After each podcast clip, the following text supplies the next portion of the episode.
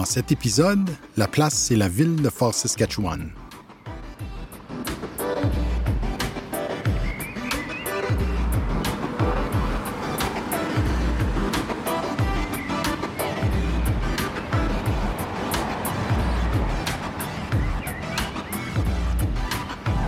La place est membre du Alberta Podcast Network. On a donc traversé le pont, le nouveau pont, parce qu'il y a eu il y avait un plus vieux pont dont on voit juste maintenant euh, les tronçons, là, les, euh, Les les piliers, ouais. donc euh, les vestiges de l'ancien pont, mais il y a un nouveau pont qui d'ailleurs est en, est en train d'être euh, élargi et tout. On est à Fort Saskatchewan et on est maintenant, c'est un site historique qu'on peut visiter. On est quand même dans euh, à l'intérieur des palissades. On a monté quelques escaliers et on est sur ce qu'on appelle le bastion. Donc, on a la vue. Quand on se tourne vers le nord, on a la vue sur la rivière. Il y a beaucoup d'arbres, mais on verrait au loin, s'il y avait un peu moins d'arbres, on verrait l'amoureux au loin. Euh, très beau, très beau site. On comprend pourquoi ils ont construit justement le fort Saskatchewan. Ben, puis pour les auditeurs qui ne sont pas habitués, je pense que ça vaut la peine de juste faire une petite revue rapide.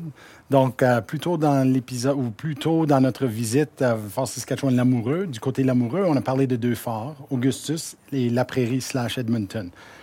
Ça, c'était deux forts de traite de fourrure, toute une autre époque, toute une autre chose. Ouais. Là où on se trouve maintenant, c'est le côté sud de la rivière. Et puis, du côté sud de la rivière, même quand on regarde le- le- les euh, terrains, la façon qu'ils ont été agencés avant, les francophones étaient du côté nord et les anglophones du côté sud. Donc, c'était tous des noms en anglais de ce côté ici.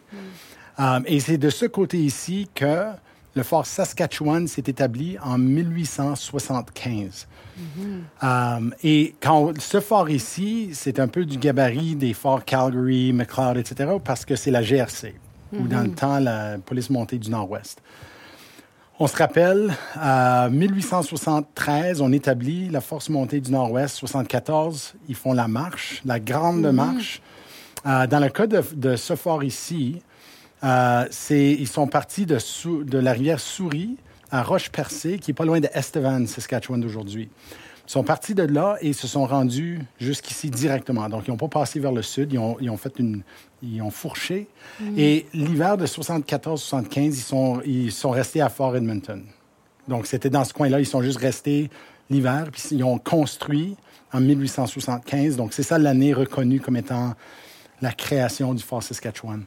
Et pour démêler, vu qu'on est là encore, on est à l'intérieur de ce qu'on appelle le Legacy Park, ou plus précisément, on est à l'intérieur du Fort Heritage Precinct, parce qu'ils ont recréé ou préservé le fort euh, comme site historique. Mais la ville est nommée Fort Saskatchewan également. Donc, on est au tout petit fort historique à l'intérieur du grand, la, la municipalité de Fort Saskatchewan. Voilà. Donc, ce precinct ici, ou ce fort ici, vise à reconnaître les trois grandes périodes de la ville, donc de ce côté ici de Fort Saskatchewan. Euh, un, c'est ce que je viens de dire, l'arrivée de la police montée du Nord-Ouest, 1875. Le deuxième grand moment, c'est 1905, avec l'arrivée du euh, Canadian Northern Railway. Oh, Et on se rappelle, euh, je, je l'avais mentionné avant, mais lorsqu'on sait que le CPR ne passera pas ici, mais va passer par Calgary, ça prend quand même euh, un autre, euh, quelques décennies avant que le- la voie ferrée soit ici. Mais si on traverse le parc entourant ce site historique ici, la, la gare est là. Et c'est vraiment belle, comme c'est une belle euh, représentation de la gare historique de 1905.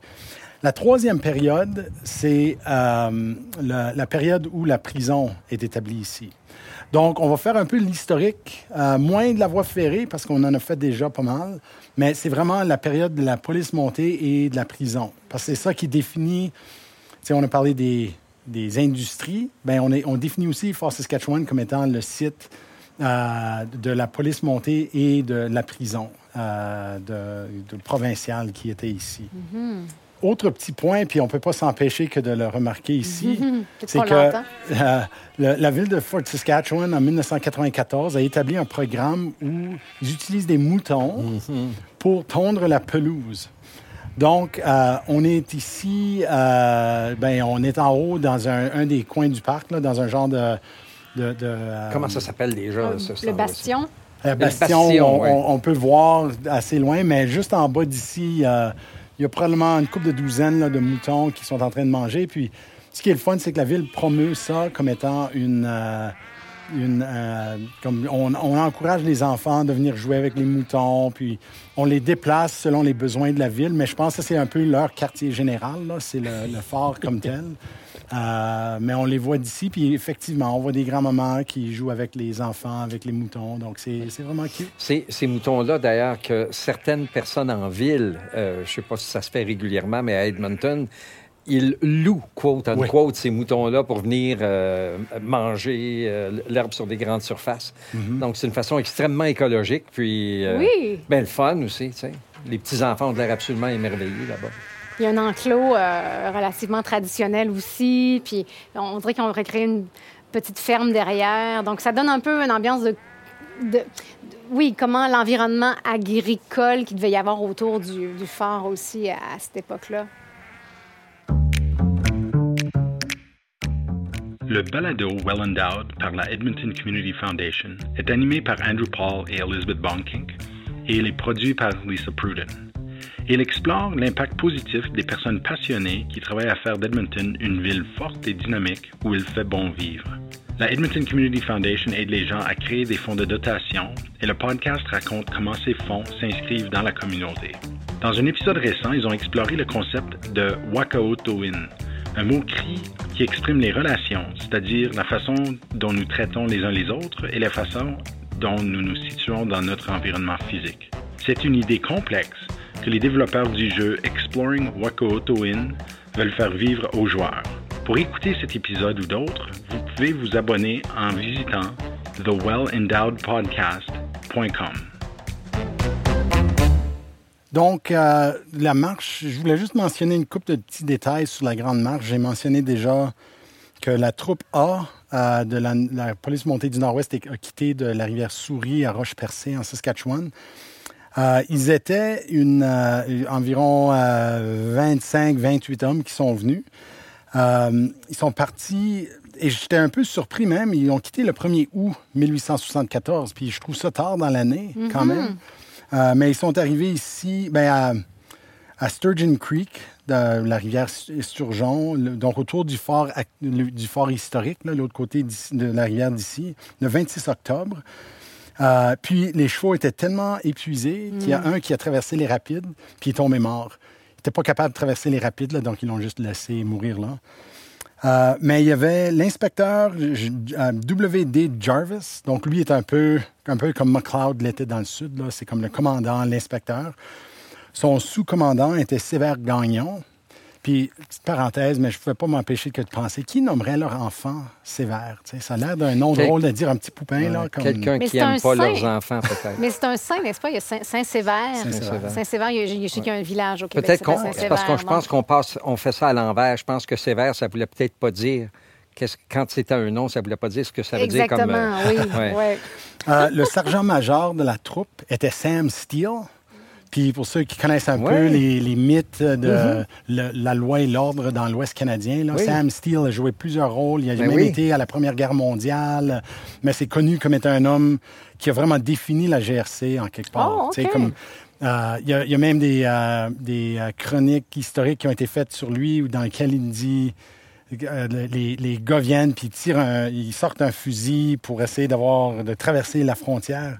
Puis Sam Steele avait juste à les regarder dans le blanc des yeux puis dire tu ne traverseras pas. Puis ensuite ils s'en vont en disant comment ça se fait qu'on n'a pas de- il y, avait, il y avait même pas de fusil puis on lui a laissé nous dire quoi faire Parce que c'était Sam Steele. parce que c'était Sam Steele. Puis avec un nom comme Sam Steele, Exactement. tu t'écoutes. T'écoutes. Euh, il y avait aussi parmi les, euh, les euh, non-commissioned officers, euh, Euh, les les sous-officiers. sous-officiers, euh, il y avait un Thomas Labelle, euh, donc, et Sam Steele, et je ne sais pas si c'est ton frère, mais il y avait un Richard Steele également. Puis parmi les, les, euh, les officiers en tant que tels, il y avait un Beaulieu d'Artigue, euh, Brunette, euh, donc, et euh, Pat Curran, dont sa femme était l'enseignante à l'amoureux. euh, à partir Ah, de oui, oui, oui. 79-80, là, qui parle un bon français. Son mari, donc elle est venue avec son mari euh, qui était agent de la GRC. Donc, on avait une bonne représentation du, du côté francophone. Ça ça a l'air à ça. Euh, venu avec eux, il y avait 30 chevaux, 69 bœufs. Wow. Donc, quand même, pour tirer tout l'équipage, euh, ça prenait beaucoup de bœufs. Euh, pour tirer les 53 charrettes et les 12 wagons. Il y avait 15 vaches, un bœuf, 14 veaux et 4 chiens. Hmm. Puis, juste pour montrer à l'époque, là, puis je souligne ça, mais pas fièrement, on- il y avait aussi 13 métis. Tu sais, donc, c'était les gens, les aides de camp, puis les gens qui aidaient avec eux. Mais Ouais, on les juste- énumère avec les animaux, ça Ouais. fait spécial. c'est spécial. Euh, donc, euh, ils arrivent ici, euh, ça prend 88 jours, euh, donc 60 que de marche comme telle, puis ils faisaient 15 000 par jour en moyenne. Euh, donc, Avec cet attirail-là, puis je veux dire, c'était pas, euh, c'était pas des chemins asphaltés. là. euh, effectivement. Le palissade comme tel, c'est 4 pieds, 400 pieds de long et 195 pieds de large, donc quand même assez grand en termes de, de pieds.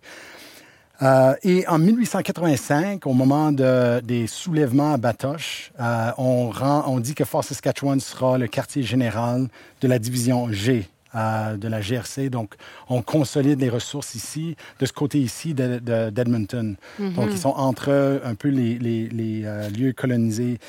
Lorsqu'on dit GRC, on veut dire la police la montée. police euh, montée du Nord-Ouest. ouais. du Nord-Ouest. 1913, euh, en fait, on décide de tout transférer à Edmonton.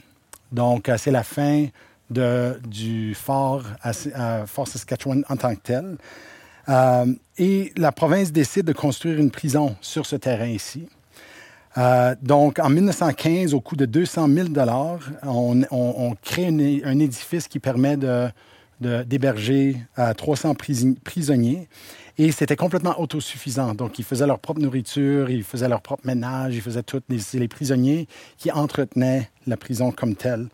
Euh, puis ils ont fait toutes sortes de- comme ils, ont- ils ont- ils coupaient le bois pour la communauté, ils fabriquaient les plaques d'immatriculation. C'est un peu. euh, Ouais, c'est peu, devenu euh, cliché. hein. cliché, c'est effectivement. Là.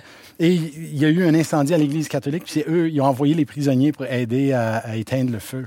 Donc, ça fait comme on- la, façon qu'on écrit l'histoire, c'est comme si c'était des membres de la communauté On en bonne les et due forme, là. réintégrait ou en tout cas, on leur faisait faire du service euh, Ouais, social, euh, communautaire.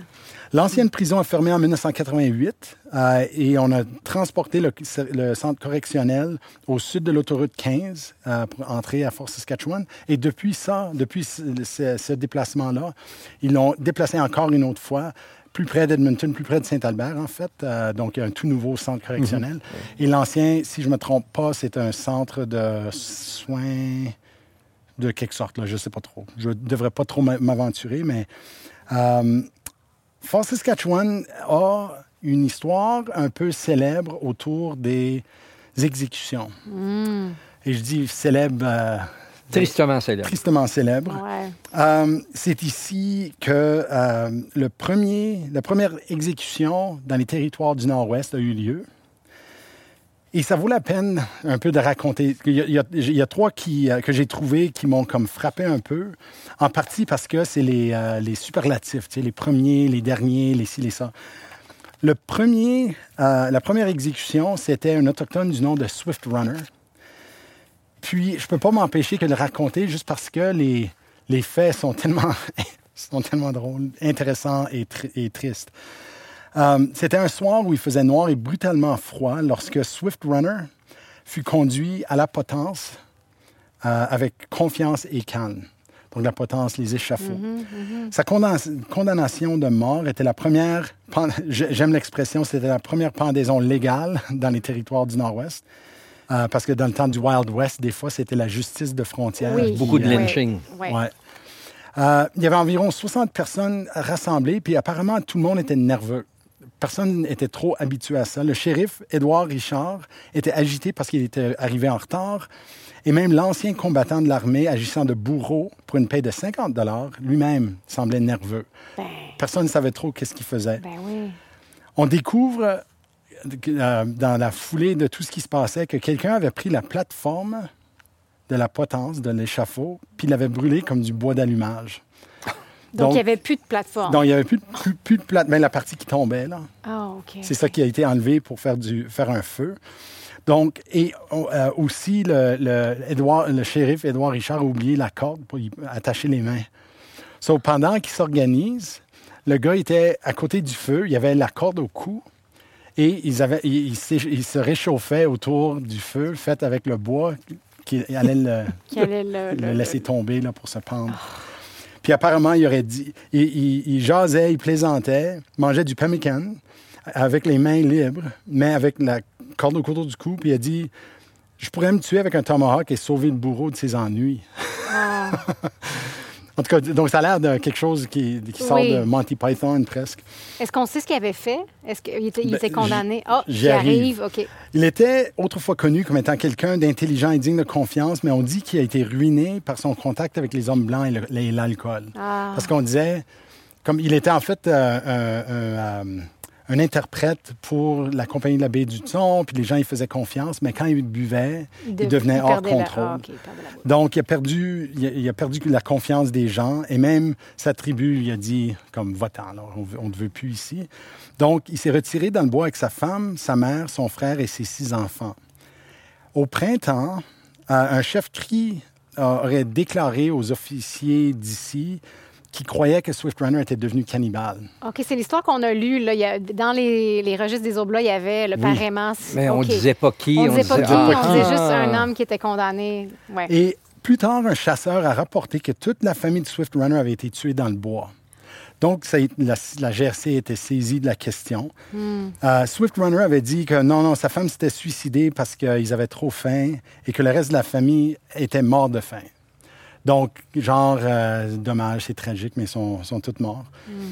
Sauf que Swift Runner lui-même avait pas l'air comme s'il souffrait trop. Là. Oui, d'accord. C'était quand même quelqu'un d'assez Ah, grand puis assez ah. costaud. Là. Ouais, On- ouais, ouais, ouais, ouais. euh, la police a accompagné Swift Runner au campement de sa famille au nord de Fort Saskatchewan. Et après quelques jours, ils ont trouvé les restes d'un feu de camp avec des tas d'os et de crânes humains éparpillés à Oh proximité. my God. OK, fait qu'il y avait quand même des preuves assez concluantes. Certains des os étaient secs et creux, vides même de- du moelle. La moelle. La moelle à l'intérieur.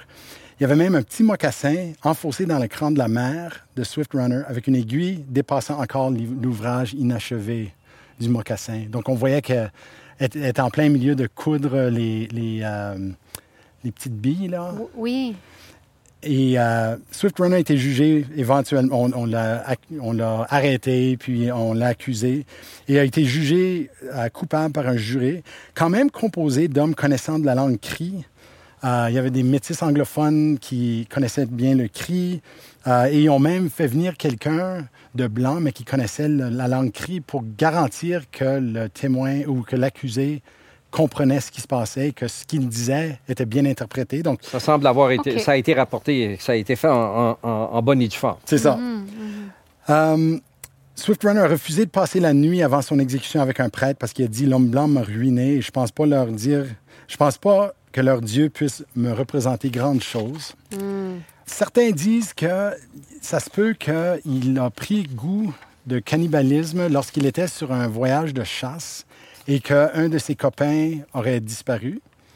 Et on pense que c'est peut-être à ce moment-là qu'il s'est rendu compte que c'était quand même une façon facile de manger.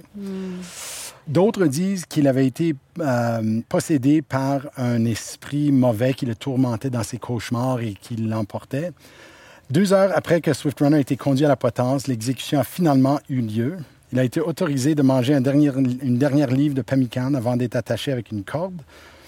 Et ce qu'on dit, c'est qu'une fois que le- la trappe a tombé, qu'il a fait peur à tout le monde parce qu'il était tellement gros, puis il a tombé cinq, cinq, euh, pieds, et personne ne s'attendait à un tel choc. Donc, tu sais, on- les gens qui ne savaient pas trop à quoi s'attendre. Donc, ça, c'était l'histoire de Wow! Swift Runner. C'est, Donc, ça, euh, c'est 1879, hein? oui. C'est ça? Oui, 79. Donc, c'était avant la rébellion Riel. Lui, on sait qu'il y a eu des pendaisons par la suite, euh, ben, plusieurs pendaisons, dont Riel lui-même. euh, mais Ah. lui était le premier dans tout le Nord-Ouest. Et ils ont emprunté, je pense juste à- à- au procès, parce qu'on ne fait même pas ça aujourd'hui, de s'assurer qu'un accusé soit compris dans Ouais. sa langue. Ouais. Et, euh, mais c'était la méthode de- du Nord-Ouest avant même la Confédération. C'était de s'assurer que si tu étais francophone, et, comme un métis francophone par exemple, et tu étais accusé, le juré devait être composé de francophones qui pouvaient te parler dans ta langue. Donc, c'était comme une approche plus humaine que même on a aujourd'hui. Et un respect des différentes langues, différentes cultures quand même euh, qui, a disparu avec le temps. Exactement. Donc, euh, ça, c'est Swift Runner. Wow. La deuxième, j'irai moins en détail pour les prochains, mais Florence Lassandro, c'est la seule femme à être exécutée en Alberta. Hmm. Euh, il était devenu courant de commuer les, les, peines de mort des femmes en prison. Souvent, c'était pour des raisons de sympathie, c'était des raisons de euh, dans, un cas, il y avait une femme qui avait fait un meurtre euh, assez violent et tout, mais elle était enceinte. Donc, tu sais, il y avait toujours une raison. Des, circonstances atténuantes. C'est ça. Mm-hmm.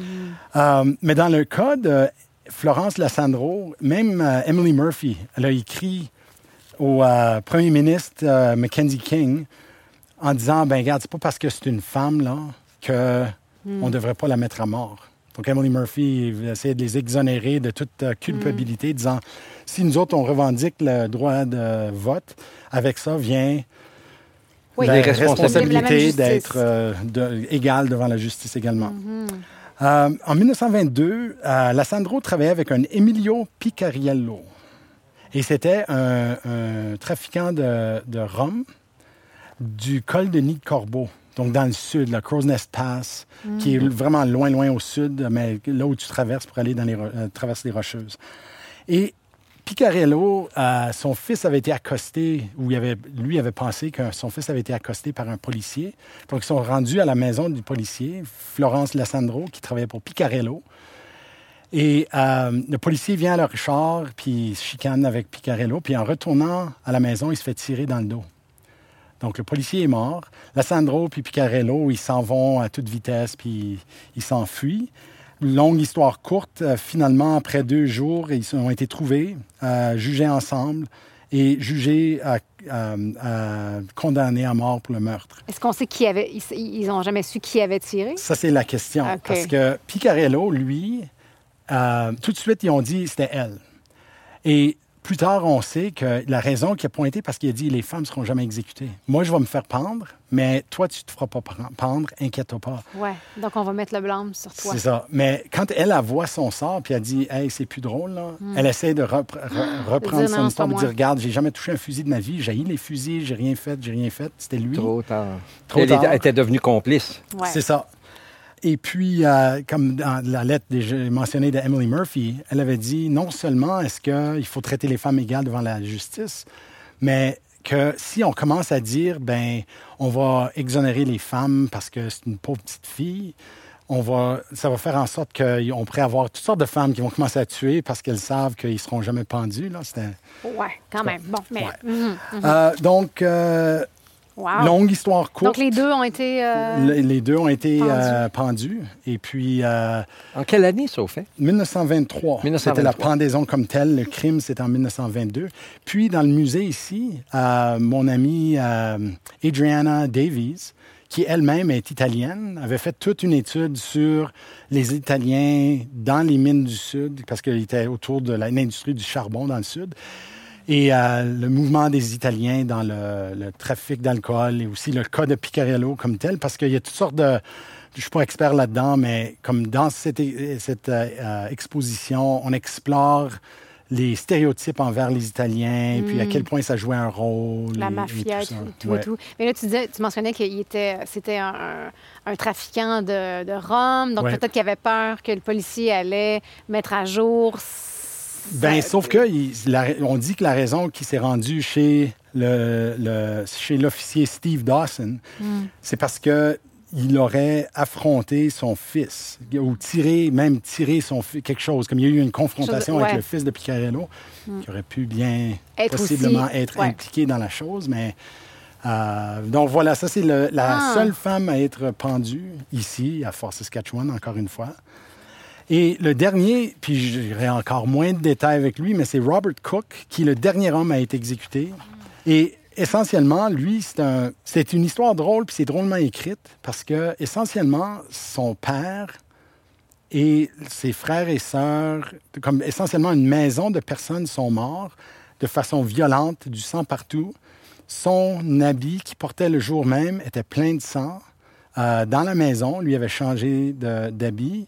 Il a pris l'auto de son père, puis il a été trouvé le dedans. Mais il a dit, j'ai jamais rien fait, c'était pas moi, c'était pas moi, jusqu'au jour de sa pendaison. Euh, on a fait des évaluations psychiatriques. Euh, c'était quand même quelqu'un avec un passé criminel, mais jusqu'à la toute fin, tout le monde disait, je suis persuadé qu'il l'a pas fait. Tout comme ils ont fait avec Florence Lassandro. Il y avait des gens qui ont dit, c'est c'est quelqu'un de pas coupable. Puis...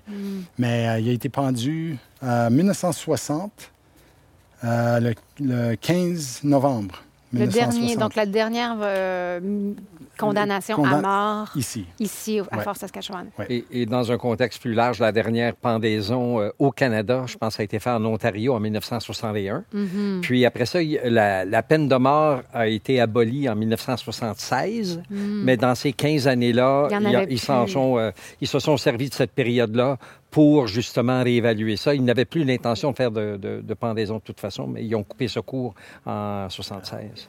OK.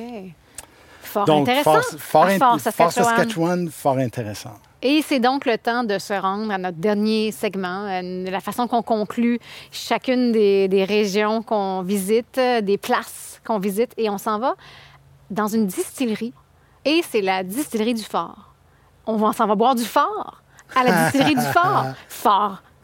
Intéressant. Ça, c'est une poète, ça. Cet épisode de La Place vous est présenté par Career Essentials, un podcast de techlifetoday.ca et Nate.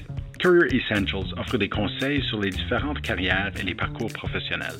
Il présente les histoires et les expériences des anciens de Nate avec des leçons applicables à toutes et à tous.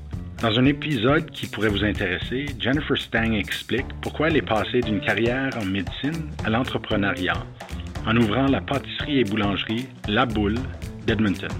Elle explique également comment reconnaître que vous êtes peut-être sur le mauvais chemin de carrière et pourquoi vous ne devriez jamais ignorer les signes. Retrouvez Career Essentials sur Apple Podcasts, Spotify ou partout où vous écoutez des podcasts. Vous pouvez également le trouver sur le site techlifetoday.ca baroblique podcast. Alors, on est super bien installé au The Fort Distillery à Fort Saskatchewan, toujours. Euh, c'est euh, super bien. Ça me fait, il y a beaucoup de ces distilleries hein, et brasseries qui sont bien installées en termes de. Pour eux, c'est- pas nécessairement très cher, c'est en zone industrielle un petit peu plus, mais une fois Ouais. que tu rentres, tu es comme super classe, là, euh, air climatisé, ça fait du bien. Ils font des belles choses avec des, des locaux assez, euh, assez minimalistes, un peu industriels, mais ils font quelque chose de Ça, assez ça- bien. ça aurait pu être un shop de soudure dans une autre vie, là, puis ça a été transformé dans une place super chic. On a vu une coupe de café comme ça au fil des saisons aussi. Euh, J'essaie de me souvenir à Edmonton. On en avait eu un dans Oliver, je pense, euh, qui, qui avait cet aspect-là. Moi, moi je- ça, ça me, j'aime, bien ça. Alors, moi, je vais siroter mon, euh, ma, petite boisson, là, puis euh, je vais t'écouter, José. Parle-nous de. OK, plus ben de oui. détails là-dessus. Donc, The Ford Distillery, évidemment, une distillerie euh, locale faite par des jeunes entrepreneurs de la place. C'est Nathan, Nathan Flim et sa femme Kayla. Lui, c'est un, en fait, c'est un chimiste de formation mais euh, qui a toujours travaillé euh, de métier vraiment plutôt inspecteur des récoltes. Et là, il met son savoir-faire moléculaire et ses connaissances des meilleurs céréales, les meilleurs grains du coin pour faire des alcools forts, Euh, surtout de la vodka et du gin, qui sont leurs spécialités ici à Nathan et euh, Kayla. Euh, c'est des ingrédients locaux, ça c'est vraiment important de le mentionner, mais vraiment des choses, des, des- des grains de la place. Ils font des petites quantités aussi, donc c'est vraiment fait euh, de façon artisanale. Ils disent que Fort Saskatchewan, c'est une ville qui est célèbre en fait pour sa, ca- sa capacité à recueillir les ingrédients bruts de la terre et les transformer en produits raffinés. Clin d'œil aux raffineries de pétrole, Ah. évidemment, pour une autre forme d'industrie. Euh, ils ont cinq euh, produits de base, si on veut. Donc, il y a la Pra- Prairie Gold Vodka, faite avec du blé local et de l'orge mar- maltais local aussi.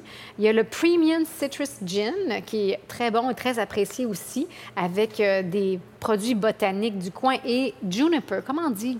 La Juniper en français? Euh, on va le chercher, on va revenir parce Je que... vais là- revenir avec ça. mais je- ah, Denis fait ça. doigts. Voilà. Euh, une vodka à l'espresso Et là, c'est là que c'est intéressant parce qu'ils ont deux produits à, base euh, de café. Ils ont la espresso vodka, grain de café brassé localement par notre cher ami Daniel Lee du Café Bench qu'on a rencontré plus tôt. Ah, Et aussi le Two Bean Brew. Le Two Bean Brew, ça a l'air intéressant aussi parce que c'est euh, les deux beans là, en question, c'est le grain de cacao et le grain de café. Et c'est en fait une liqueur, euh, un peu comme comme une espèce de Kahlua euh, qui est à boire avec une crème riche par exemple, mais c'est moins sucré on dit que le Kahlua. Donc euh, très bon drink d'hiver et tout. Et leur dernier de, ces, de leurs produits le fétiche, c'est le peppermint brew. c'est quelque chose qui est plutôt saisonnier qu'on fait dans le temps de Noël. Donc, c'est cette même liqueur de café dont je vous viens vous parler, le café cacao, plus de la menthe. Donc, on imagine au temps des mhm. fêtes, là, ça ben peut être vraiment rafraîchissant. Ça peut être mangé sur de la crème glacée ou des choses comme ça. Et en fait, oui, le juniper, c'est du genévrier. Oh, jamais deviné ça. C'était mon deuxième, c'était mon deuxième choix. Je, genévrier qui pousse dans la région même. Alors voilà pour euh, The Four Distillery. En tout cas, nous, on est pas mal charmés. Un autre, un autre arrêt intéressant à faire si vous passez par ici parce que c'est local, sont très passionnés. On a parlé avec euh, euh, on n'a pas parlé avec Nathan ni avec Kayla, mais euh, notre chère demoiselle qui nous, qui nous a servi est très impliquée dans la dans, les opérations. Dans les opérations, oui, très sympathique aussi. Elle nous parlait de notre cher barista Daniel. et on voit que ces gens-là connectent pour ces mêmes raisons. C'est des jeunes entrepreneurs qui veulent du produit local, qui veulent créer une signature aussi qui est vraiment très marquée de d'où ils viennent. Les cocktails, moi je bois, on va dire de qu'est-ce qu'on boit. Bien, je vais commencer. Les, ça vous dérange pas. Mm. En fait, moi, je bois The Daniel. C'est un cocktail euh, fait de gin. Elle m'a dit qu'ils ont Rosemary Smoke Glass. Elle a comme fait Ouais. Elle, ben, flambé. Elle l'a flambé pour que la fumée reste dans ton verre avant. Et puis ensuite, ah. tout, elle a tout mis ensemble en tout même mis ensemble. Euh, avec des, euh, des amers, des bitters, puis du, du jus de, de, de, citron vert frais et un peu de tonic. C'est vraiment super rafraîchissant. Avec le fameux euh, citrus gin, leur gin un peu légèrement citronné. C'est vraiment très bon, très doux, très rafraîchissant. Alors, The Daniel, et en fait, tous leurs cocktails sont nommés en l'honneur d'anciens maires de la ville de Fort Saskatchewan. Donc, une belle touche, encore une fois, pour rendre hommage aux gens de la place. Mm-hmm. Vous buvez quoi, vous autres, les gars?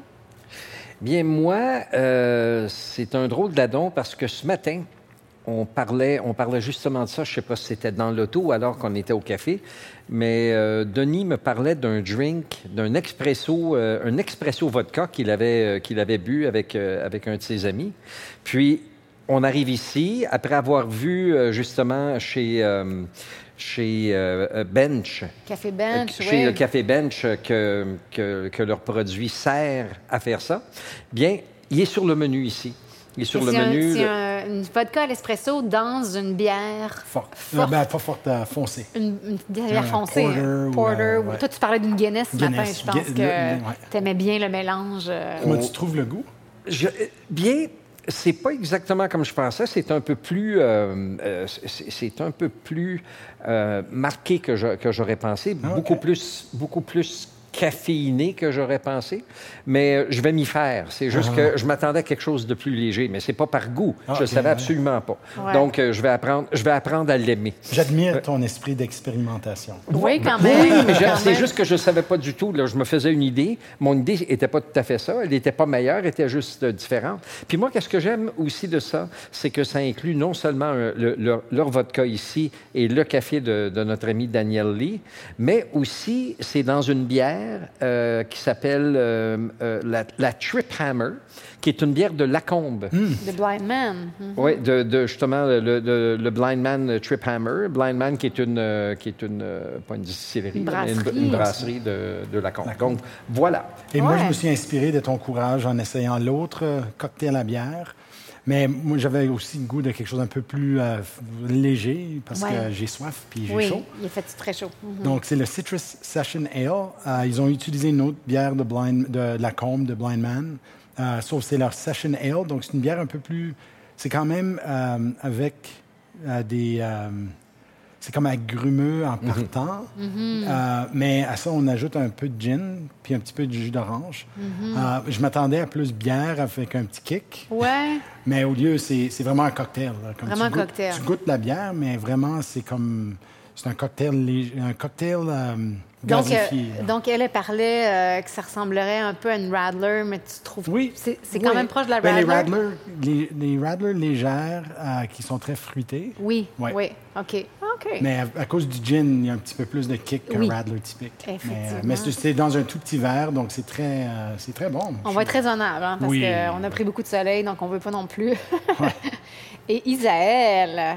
Oui, ben moi, je Toi, goûte également au gin aux agrumes. Alors, le Ouais. citrus gin, euh, juste dans un simple gin and tonic. Mhm, c'est bon. euh, c'est super bon, honnêtement. j- J'adore ça. Euh, oui, T'es-tu un buveux de gin, comme gin tonic, c'est un... un- C'est ben, c'est quelque chose comme que je dirais mon, mon go-to là, normalement Ouais, ok. comme on dit. Alors j'étais curieux juste d'essayer leur, Donc, ça leur se compare boisson, bien. puis ça se compare super bien. Ah, good. Puis euh, ben c'est tu sais dans la glace, puis on a eu chaud, fait que ça fait du Ça bien. fait donc du Ouais, bien. hein. un gin tonic, là. Ouais. Il nous manque juste une piscine à côté. euh, Et pendant que vous, pendant que vous parliez, bien moi, j'ai euh, j'ai- euh, goûté encore un peu plus, puis vraiment, je m'y je m'y fais très bien.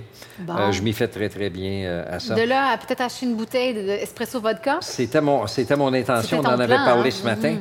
mais, mais aussi, ça me, fait, ça me fait refléter sur le fait que ça fait trois saisons qu'on fait ça et à quel point qu'on a bu des bons produits Ah, oui. euh, d'ici, là, que ce soit euh, des produits composés comme ça ou des produits en eux-mêmes. Mhm. Euh, on, on- peut-être ça a l'air un petit peu du flag waving, mais je pense pas qu'on ait beaucoup à envier Non. à d'autres endroits. On est rendu là ici en Alberta avec au-dessus de 100, quoi, 150 microbrasseries. Chaque jour, on dirait qu'il y a une nouvelle. Oui. Ben, bravo aux jeunes, euh, aux jeunes qui partent Yeah. en affaires puis ils font bien les choses. Moi, je vais peut-être repartir avec une bouteille de, de gin. Ouais, moi, c'est gin, Ouais, je hein? pense que je vais l'ajouter à ma collection.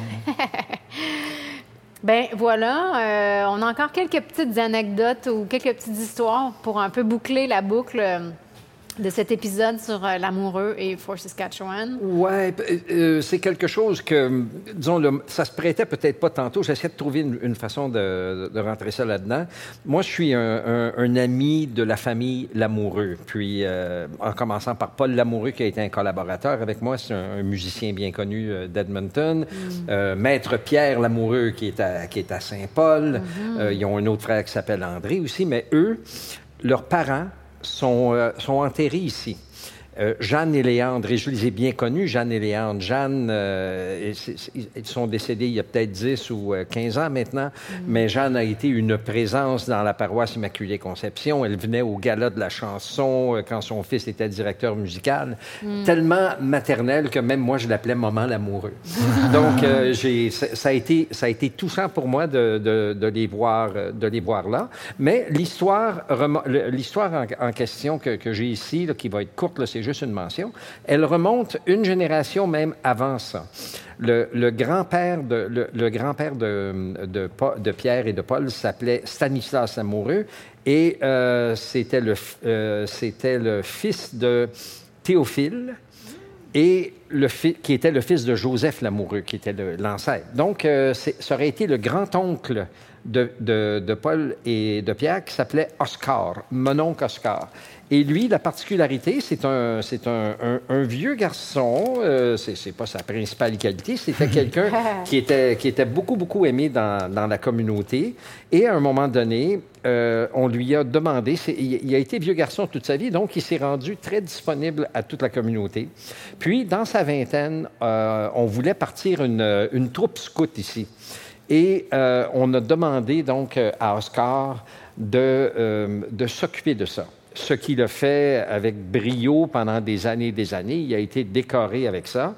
Et euh, Paul, Paul Lamoureux m'avait dit, mon oncle Oscar, qui, était, qui est leur grand-oncle, mais il l'appelait mon oncle, il dit, lui, il dit, il était toujours habillé en scout. Et il dit, mais demande à mon père, à mon frère Pierre, il est un peu plus vieux que moi, mon souvenir est un peu vague. Je téléphone à Pierre, Pierre, il dit, ben non, il dit, moi, il dit, j'ai- il dit, je me souviens pas qu'il était habillé en scout. Il dit, mais j'ai un livre euh, au bureau, il dit, je t'envoie ça demain. Puis il m'envoie une photo 8,5 par 11 de Oscar, qui à ce moment-là a 52 ans, et il est habillé en scout, il est au funérailles de sa sœur. Et il dit qu'il a trouvé aussi euh, une autre photo où est-ce qu'il est au mariage de quelqu'un, il est habillé en scout. Donc, euh, c'est ça, il est, décédé dans les années, dans les années 50. Euh, il est décédé en... au- non, au fait, il est décédé en 1976. Il est décédé donc à l'âge de, de 86 ans. Il s'est retiré en 1955. Euh, il s'est acheté une petite maison. Il avait fait différents euh, métiers. Je pense que surtout, il, euh, euh, il avait appris à- à couper la viande. Donc, il était, il était bien, en, bien en demande. Il, il avait, euh, il avait euh, appliqué pour être dans la Deuxième Guerre mondiale, mais il avait été disqualifié pour des raisons médicales. Donc, voilà, c'était euh, c'était la, la petite grande aventure de Oscar, qui était un, un personnage bien aimé, mais un peu excentrique de Fort Saskatchewan. C'est ce qu'on aime le mieux. Ouais. Ben, en tout cas, moi, j'avais le goût de vous faire une petite euh, chronique qui est un peu, bon, euh, amusante et en même temps euh, qui est historique, qui donne un- un- une saveur euh, à, l'époque qu'on a visitée aujourd'hui, en faisant une petite chronique des, de, suggestions de noms de bébés. Hein? On a peut-être des gens qui nous écoutent, qui, vont, qui attendent un heureux événement. Et, euh, parce que les noms les plus populaires en 2019 en Alberta, chez les filles, c'est Olivia, Charlotte, Sophia, Emma. Beaucoup de A. Et chez les garçons, Noah, Liam, Oliver et Ethan. Mais quand on regarde 2018, 2017, 2016, c'est toujours ces mêmes noms-là qui reviennent. Donc moi, je dis, soyons donc plus originaux. Allons fouiller dans nos bons vieux noms canadiens, français. Il y a des belles affaires, des belles trouvailles. Et c'est drôle parce que dans les, recherches qu'on a faites pour la saison 3, on, a- on est tombé sur plein de noms vraiment étonnants, euh, originaux, différents, bref, euh, surprenants. Et là, je vais vous en faire une liste de mes préférés. Alors, si vous avez une fille qui s'en vient, une fille à naître, je vous propose Hermésine. Her- G- Hermésine ou Gracienne. Oui. Euh, Domitilde. Domitil. Domitilde. Alors, il y a Mathilde, Oui. mais il y a Domitilde, Dominique et... Ma- ma- bref. Mathilde. Ouais, ben, voilà. Domi- Domitilde. Domitilde. OK. Ottilia. Oh. Spécial. Ouais, ouais. Lumina. Ça, c'est, Hmm. ça, c'est joli. Fébronie. Pardon? Fébronie. Fébronie. Oui, F-E-B-R-O-N-I-E. Fébronie. Oh là. Léo Caddy. Léo Caddy. Léo Caddy? Oui, Léo Caddy. Léo? Léo Caddy. Léo Caddy. A dit Léo. Léo Caddy. Ozema. Pardon? Oz- Ozema. Ozema. O-Z-E-M-A. Oh boy. Félonise. Hein? Félonise. F, euh, non, P-H-E-L-O-N-I-S-E. E. Ça s'écrit généralement comme ça se prononce. Euh, on avait Hermécine, mais on a Herméline aussi, Ah, qui était Vitaline. Vitaline, ça, j'ai Vi- connu. Vitaline, Vitavitamine, Oui, Vitamine oui, Vitaline, OK. Mais, mais la personne aurait 130 ans aujourd'hui. Euh, fort probablement, et Ouais. peut-être encore plus Ouais. vieux. Et un petit dernier pour les filles, Rosalba. Oh, C'est joli. Rose et Alba, Rosalba, C'est à très joli. plus facile à comprendre. Les noms de filles, en général, ils sont tous un peu jolis, euh, mais les noms d'hommes, les noms de, de garçons sont assez surprenants. Alors, je vous propose, ben, on l'a entendu parler à Le Gall, Cléophas. Hein, Cléophas, ça fait un beau petit surnom aussi. Et Cléo, Cléophas, Aristobule. Aris... Aristobule. Tu m'as perdu à la bulle. Ça, c'est dans l'histoire de. Beaumont qu'on avait un Aristobule. Oui. Delphis. Hein, comme Ouais. il y a Delphine pour les filles, Delphis avec un S pour les garçons. Ménézip. Pardon? Pas mettons zip, mais Ménézip. Ménézip. Ménézip. Comment S- ça finit? Alors, méné, comme ça se dit, euh, Ouais, ouais. euh, S-I-P-P-E. Ménézip. OK. Alcibiade, Alcibiade qui était un, un amoureux. Euh, Adéoda, qui est un, amoureux aussi. Donc, A-D, euh, accent aigu, O-D-A-T. Adéoda, Ah, avec un T. avec un T. Choiseul. Choiseul. Hein? Choiseul. Oui, C-H-O-I-S-E-U-L. Choiseul. Choiseul ou- ou- avait aussi un dernier nom assez, assez Oui. intéressant. Choiseul de la Gorge. Gorgendière. Gorge- De- come Choiseul de la. Gorgendière. Choiseul, je, je présumais Choiseul- que c'était un peu français. Il y a peut-être même une ville qui s'appelle Choiseul en France, mais en tout cas. Éléazar. Éléazar. E-L-E-A-Z-R. Docité. Quand je l'ai vu, je pensais que c'était un nom de femme, mais non, euh, comme Ouais, Timothée. Docité, ça fait- Docité. Oui. Et ça Euh, s'écrit avec un E à part de ça. hein? Oui. T-H-E accent aigu E. Un peu comme Timothée, Oui, dans le c'est fond. Euh, Élie Ziard. Élie Ziard, comme ça, comme ça se prononce, A-R-D. Aldéric. Amable, ben ça c'est Ama- Amable. Amable, c'était le petit frère de, de Joe et de Frank, l'amoureux. Phileas, que je trouve très joli, moi, Phileas. Oui, P-H-I-L-E, accent aigu, A-S. Eucher. Oui, Eucher. E-U-C-H-E, accent grave, R-E. Oh, ça, Et, et là, je pourrais aller, euh, je, je- je pourrais aller Toussaint, Zénon, Fidèle, Wilbrod, Chrysostome, Zéphyr, Joisan, Sévère. Sévère, on a parlé de oui. Sévère tantôt. Hilaire. Beaucoup de saints, hein, quand on pense Saint-Hilaire, Saint-Sévère, euh, Saint-Chrysostome, euh, etc. Oui. Chrysostome, c'est comme une maladie, là. Oui, bien. Et Saint Chrysostome, on s'en servait pour marquer. C'était comme une façon un peu De douce sacrer- de, de, de de sans blasphémer. Ouais. Exactement. Oui, Saint Chrysostome. Donc voilà, je pense qu'il y a plein Ah. de. Si jamais vous voulez euh, en savoir plus ou vous avez entendu, mais là, vous voulez que je vous le rappelle, vous m'écrirez un petit courriel, puis je vous donnerai ma liste. Moi, je les ai toutes écrits Ouais, euh, ah au ben. fur et à mesure que tu as avancé avec. Puis j'essaie de voir comment est-ce que. Parce que, tu sais, aujourd'hui, beaucoup de parents Mm-hmm. qui sont pas nécessairement puristes de la langue veulent toujours voir que ça serait quoi en anglais. En anglais, c'est vrai. Puis j'en ai vu une coupe comme Delphis, tu sais, Del, Delphis. Del. Del, Del- euh, Phileas, ça pourrait être Phil. Phil. Ouais. Sauf que Adéoda, je pense que ça, ça serait pas le fun en anglais. Adi. Adi, Adi. Adi. Euh, Excepté que Adi, c'est Adolphe. Sauf que ça fait idiot un peu. Et, et qui comment le prononcer aussi? Idiot. Adeodat? Oh, Moi, je ouais, idiot ouais, ouais, ouais, effectivement. Alcibiade, comme Alcibiade. Mais ça, c'est des, noms qui ont existé au début. Oui, au- C'est sûr hein, que c'est il y, a- il y a 100 ans, autre temps, Ouais. autre mœurs, tout ça.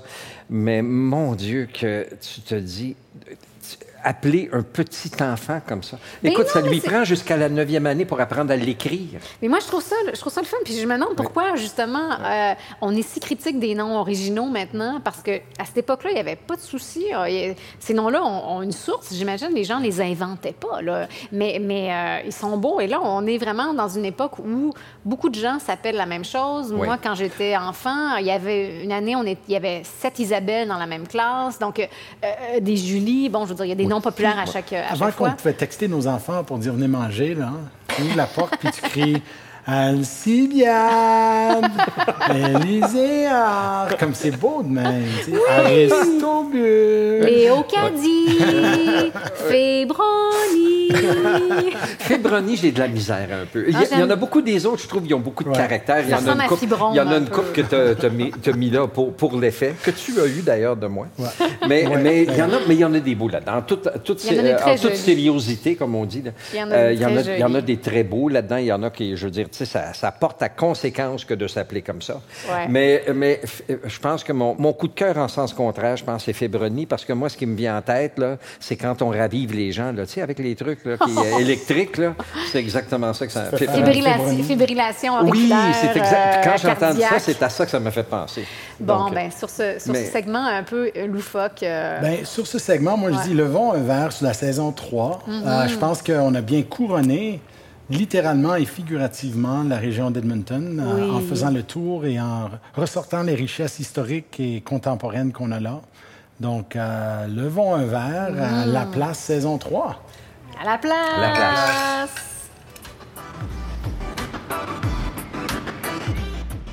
Vous venez d'écouter l'épisode consacré à l'histoire de la ville de Fort Saskatchewan et le dernier épisode de la saison 3 de La Place. On espère que vous avez apprécié cette saison enregistrée en pleine pandémie. N'oubliez pas de la recommander à tous vos amis amoureux d'histoire et ne manquez pas l'épisode bonus bien spécial qu'on vous réserve pour la suite. À très bientôt dans La Place.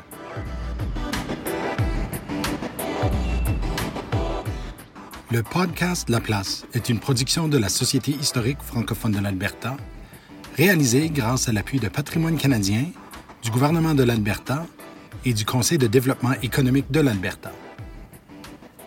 Les co-réalisateurs de La Place sont José Thibault et Ronald Tremblay. Le sonorisateur, monteur et génie des technologies en chef est Isaël Huard. Je m'appelle Denis Perrault, directeur général de la Société historique francophone de l'Alberta et producteur exécutif de La Place.